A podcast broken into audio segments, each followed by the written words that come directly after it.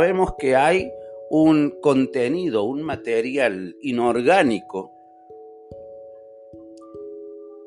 que puede generarse a través de una explosión, por decir así. Pero hay un material muy primario, si queremos decirlo así, al inicio. Pero es un material biológico, es vida. ¿Cómo un, una explosión puede llegar a ser el punto de partida de la vida? ¿Cómo una explosión puede llegar a generarse? Esta teoría jamás ha explicado cómo surgieron las condiciones primarias y necesarias para que sea posible la, el inicio de una creación. Es decir, en definitiva no explica nada. ¿De dónde surgieron los gases, las condiciones que se necesitan para que ese hecho haya acontecido? vemos que cuando se quiere atacar otro tipo de concepción, otro tipo, si se quiere, de teoría, hay que tener una teoría mejor. No se puede atacar una teoría con otra igual o peor. Y me refiero a que muchas veces se habla del mito de la creación. La creación no es un mito. La creación somos nosotros.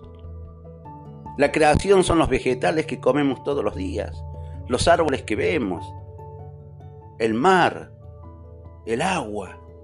Fíjense, no reconocer un creador cuando hay agua dulce y agua salada, cuando hay diversos tipos de tierra, cuando hay todo un orden del cual depende la existencia de este planeta, la atmósfera, la distancia del Sol, las estrellas, la luna que determina las mareas cada seis horas, baja mar y pleamar, las estaciones, en fin, un sistema creado absolutamente para que este planeta y esta realidad como la conocemos exista. Por lo tanto, cuando nosotros vemos, basta solo con observar la exactitud de esta creación analizar el cuerpo humano como hecho creado. Nos está hablando a gritos de la existencia de un creador, de un ordenador y de un controlador, porque no basta solamente la creencia o la convicción en un creador, sino también en un ordenador, porque yo puedo crear y crear sin orden. No, esto está creado siguiendo un orden. Hay un hecho creado con un orden, pero también necesita ser controlado. O sea que el creador, además de ser ordenador, también debe ser controlador, porque no hay absolutamente ninguna creación que pueda trabajar en automático y que no se salga de su orden. Por lo tanto, yo creo que no existe esa dicotomía entre gran explosión y pensamiento creacionista. La teoría del Big Bang, de la gran explosión, no se sostiene por un segundo siquiera. Es imposible determinar su su nivel de evolución sin pruebas. Cuando nosotros hablamos del evolucionismo, indudablemente llegamos a la posición de Darwin, nos encontramos con que Darwin en definitiva termina no explicando nada porque se le perdió un mono en el medio.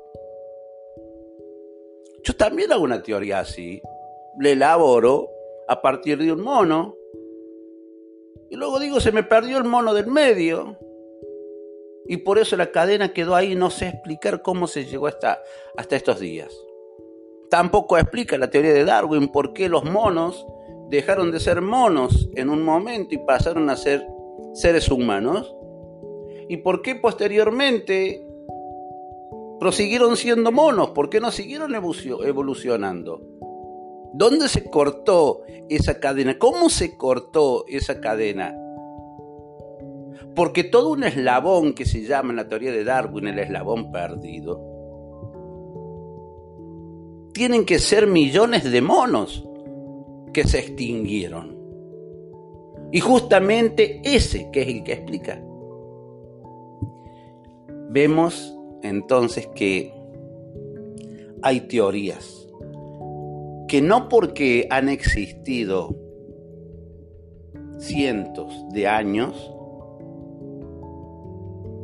necesariamente esto las convierte en verdad, en una realidad. La Biblia, para aquellos que creen y para aquellos que no creen, tiene un relato, pero un relato mal entendido. ¿Por qué mal entendido? Porque la Biblia sabemos que su original es en hebreo. Lenguaje que se mantiene dentro del mundo judío hasta nuestros días sin cambios.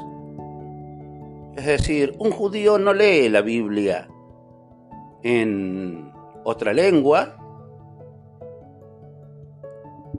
completamente desconectada de su lengua original, del hebreo, en el cual está escrita. Por lo tanto, quienes desean realmente analizar y comprender los contenidos bíblicos, no lo pueden hacer a partir de traducciones, de traducciones, de traducciones, de traducciones al traducciones. Porque cada quien traduce palabras conforme las entiende, conforme cree que son.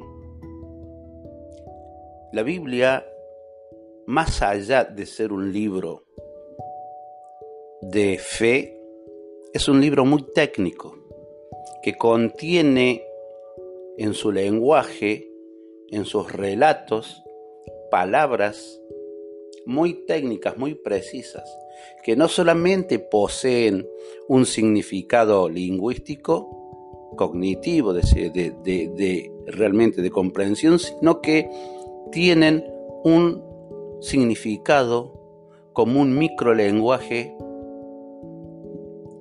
interior, escondido, codificado.